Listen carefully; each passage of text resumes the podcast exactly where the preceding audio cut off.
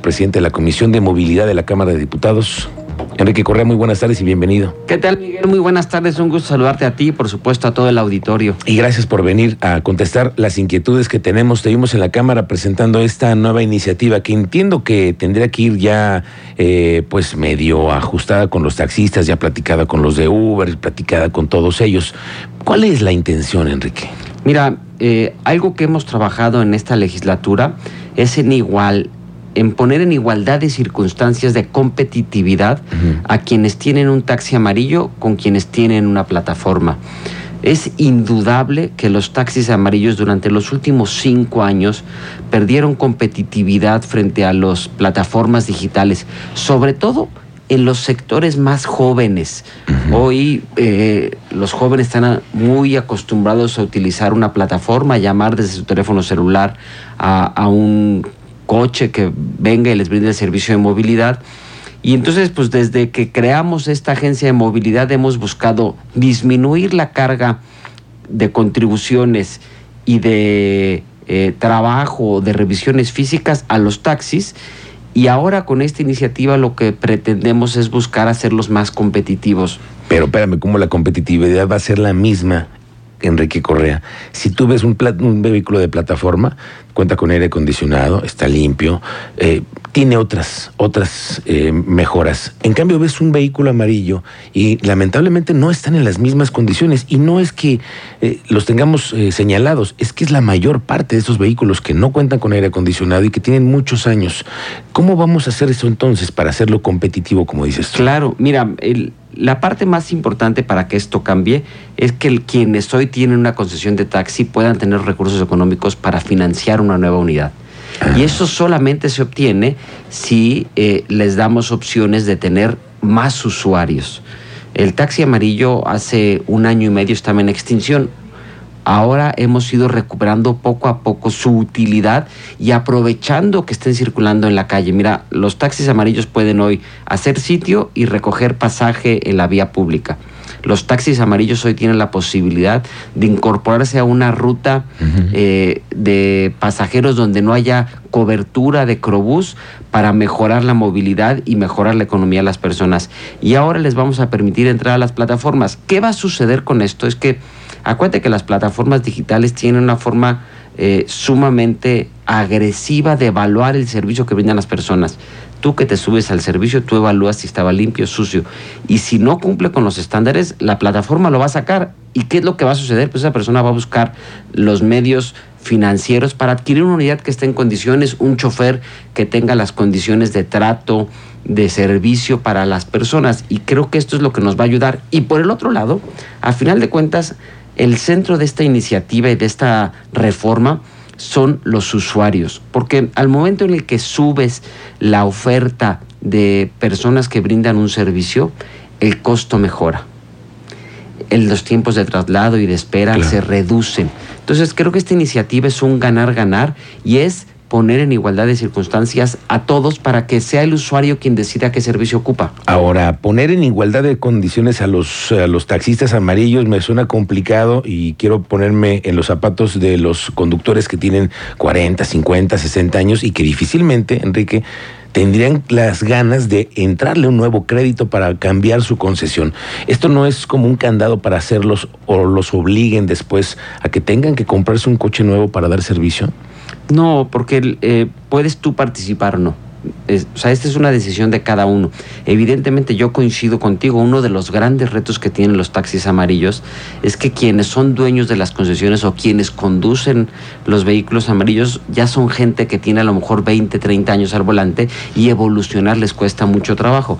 Hoy le estamos dando de distintas herramientas en las que pueden seguir ofertando, dándole valor a su servicio y creciendo. A lo mejor hay un chofer que te dice, yo no me quiero meter a las plataformas, pero sí no tengo bronca en hacer esta ruta y voy a pedir a solicitar mi permiso a la agencia de movilidad y voy a llevar gente de 5 de febrero a Santa María Magdalena, voy a llevar gente de la zona de abajo del campanario hacia el campanario y entonces empezamos a generar una nueva economía para estas personas y una alternativa para que tengan la posibilidad de cambiar su unidad, que sea rentable, que creo que es algo que el taxi perdió. Es quiere decir, no va a ser obligatorio entrar a estas aplicaciones. No. Tú quieres qué bueno. Y tienes un vehículo que pueda competir, qué bueno. Así porque si no, como dices tú, las calificaciones van a llegar y no te van a volver a dar trabajo. Así es. Es así de sencillo. Oye, pero ese no es como un acuerdo con esos señores de las aplicaciones. ¿No van a ganar ellos? ¿No son los ganones al final de todo? El, el ganador es el usuario, porque si hoy ya la mayoría de los usuarios utilizan las aplicaciones que ya están reguladas, que ya contribuyen a las finanzas del Estado, entonces pues hoy lo que vamos a hacer es que es ampliar la posibilidad del servicio y el usuario decide cómo lo ocupa, cómo lo pide, cómo lo solicita. Con estas nuevas medidas, ¿al gobierno le conviene más que utilicemos el servicio de plataforma que los taxis amarillos, Enrique? No, el- para el gobierno es indistinto. Lo que nos ayuda mucho a esto es a tener más opciones de movilidad, Miguel. Hoy Querétaro tiene un reto muy importante en la movilidad. Eh, se está construyendo infraestructura muy trascendente, muy importante, que hoy tiene a la ciudad en un momento muy complejo, pero que estamos creciendo en las alternativas para que la gente pueda desplazarse y fomentando el que se utilicen los vehículos que ya están en calle. Ahora, eh, esto previo al proceso electoral no parece muy ruidoso. ¿Habrá un consenso? ¿Todos están de acuerdo con estas medidas, Enrique? ¿Tú piensas Yo- que eso sí yo, existe? Yo estimo que no, mira, si no bien no todos están de acuerdo, me parece que no hay una resistencia. Eh, hem- hemos platicado con las distintas agrupaciones de taxistas y ellos refieren que dentro de sus agrupaciones hay quienes eh, desean participar y quienes no desean participar y quien no desea participar no tiene oposición a que este servicio se pueda llevar a Y cabo. pueden seguir, van a seguir haciendo lo que hoy funcionan como lo hacen. Así es. Y la agencia de movilidad te, te obligará también a que tú tengas un vehículo con unos estándares de mantenimiento y también de vigencia, ¿no? Sí, claro. Es decir, ¿cuál es el- el- la unidad más vieja que podría circular? En, en Querétaro la ley señala que son 10 años máximo de vigencia y puedes ampliarlo hasta 12 si tu unidad está convertida a gas natural. Es decir, hoy estarían 2014, los que tuvieron 2014 o incluso 2012 estarían circulando si se adhirieron al tema del Al gas. tema del gas. Que esa es otra. El- en esta eh, ley se está obligando a que los vehículos no contaminen, sean eléctricos. ¿Hacia dónde Se- vamos, se, Enrique? se está promoviendo el que disminuyamos las emisiones. Y esta disminución de emisiones tiene que ver con dos categorías. La primera es promoviendo el que se utilicen eh, tecnologías eh, verdes, como el gas o el tema eléctrico, pero sobre todo util- utilizar la infraestructura que ya tenemos, el que nos dé la posibilidad de dejar nuestro vehículo en casa y por eso la apuesta tan fuerte a que el transporte público funcione. Esa es nuestra apuesta más importante y nos la estamos jugando a este tema. No, pues sí, yo sé, pero una cosa es el transporte público, que son los camiones, que ese es en otra, en otra, en otra avenida que vengas, ahora sí que en otra eh, vuelta nos hablarás de ello. Pero en el tema de los taxis, ahora déjame hacerte una pregunta que me la han hecho. ¿Va a haber algún financiamiento, por ejemplo, para el tema de vehículos eh, verdes, completamente eléctricos? Hoy, hoy no hay ninguna convocatoria para, para este tema. No lo descarto que pueda suceder, sin embargo, hoy todavía no está abierta.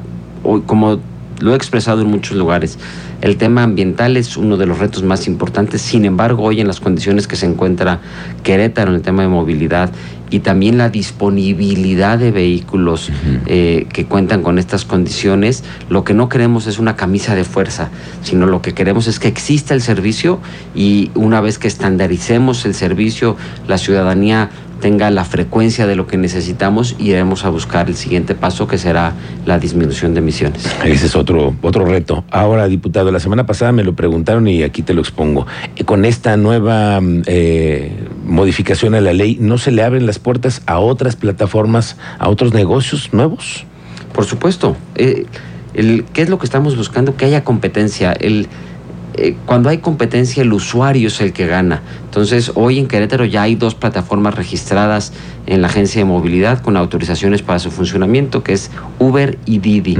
Este, estamos promoviendo que más eh, plataformas se registren, que contribuyan y que aumentemos eh, la oferta a los ciudadanos y que se brinde la mayor cantidad de servicios para resolver el gran reto de movilidad. ¿Dónde ves a los taxis que están en la zona metropolitana, los del Marqués, de la misma, el municipio de Querétaro, que tú sabes, en Santa Rosa, en bueno, otros lugares? Ellos van a integrarse también a esta nueva ley y van a formar parte también de esto, pero ¿entrarán ellos también de la modernidad completa? Sí, mira, yo eh, creo que luego a veces subestimamos eh, los grupos sociales o socioeconómicos que participan del uso de plataformas. Yo te diría que en Santa Rosa Jauregui una de las grandes alternativas para solucionar la movilidad ha sido Uber, Didi, este, y otras aplicaciones como Cabify, que está funcionando y todavía no se registra, porque eh, en las comunidades no hay la misma cantidad de servicio que hay en la ciudad. sí, lo sabemos. Y eso, y eso ha sido una solución. Ahora, con este registro, con esta apertura, pues lo que vamos a hacer es que se pueda brindar mejor y más servicio para todos los usuarios y que eh, ingresemos todos a la modernidad. Querétaro es uno de los estados con mayor número de teléfonos inteligentes en la entidad. Entonces esto nos da la posibilidad de que hay que aprovechar este acceso y esta eh, gran eh, participación en la tecnología de nuestra comunidad para que mejoremos nuestra calidad de vida. Claro, la cobertura que tenemos en el tema de la comunicación con dispositivos móviles en Querétaro es, es grande. Es grande. Y hay que aprovecharla para las cosas buenas. Diputado, esta iniciativa camina y ¿para cuándo tú crees que vaya a salir en la Cámara? El día de mañana está convocada a nueve y media eh, la sesión de comisión para aprobarse. Eh, yo no veo ningún problema para que se apruebe el día de mañana y estaremos dándosela a la mesa directiva para que en la próxima sesión pueda estar ya en el pleno. Ok, eso es decir que pasará en un par de semanas probablemente, tres. Yo creo que máximo el Congreso tendrá que este, estar en los próximos días sesionando según el, calendario que tenemos. Correcto, muy bien. Enrique Correa, vamos a ver cómo se dan las expresiones también después de la aprobación de esta ley, que seguramente habrá muchas. Y ese espacio estará abierto para todos. Muchas gracias, Enrique Correa. Gracias a ti y a todo el auditorio. Gracias. Es el presidente de la Comisión de Movilidad de la Cámara de Diputados. Ahí están las, las preguntas puestas y las respuestas.